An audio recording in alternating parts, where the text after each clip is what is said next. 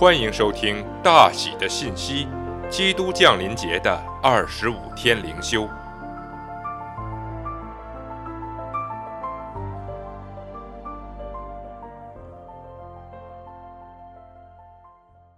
第十八天，圣诞是传教的典范。你怎样差我到世上，我也照样差他们到世上。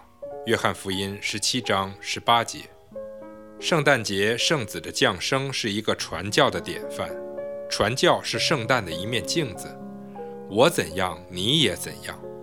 例如危险，基督到自己的地方来，自己的人倒不接待他，你也将如此。他们密谋反对他，你也将如此。他没有固定的居所，你也将如此。他们捏造假罪名陷害他，你也将如此。他们鞭打他，取笑他，你也将如此；他传道三年后死去，你也将如此。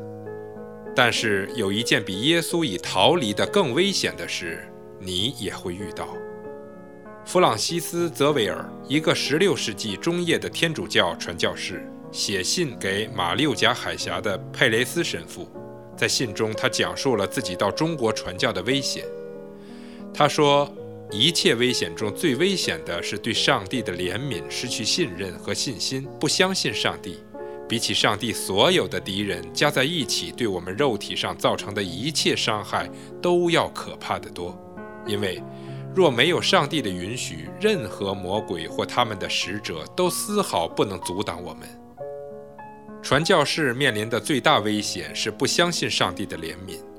若是你避免了这个危险，那么，其他一切危险就失去他们的毒针。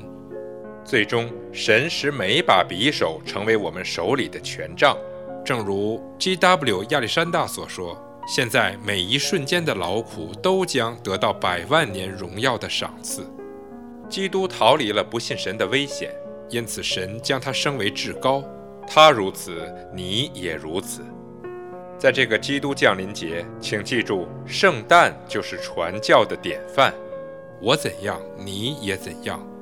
这个传教使命意味着危险，但最大的危险是不相信上帝的怜悯。屈服与不信，你将失去一切；战胜不信，没有什么可以伤害你一百万年。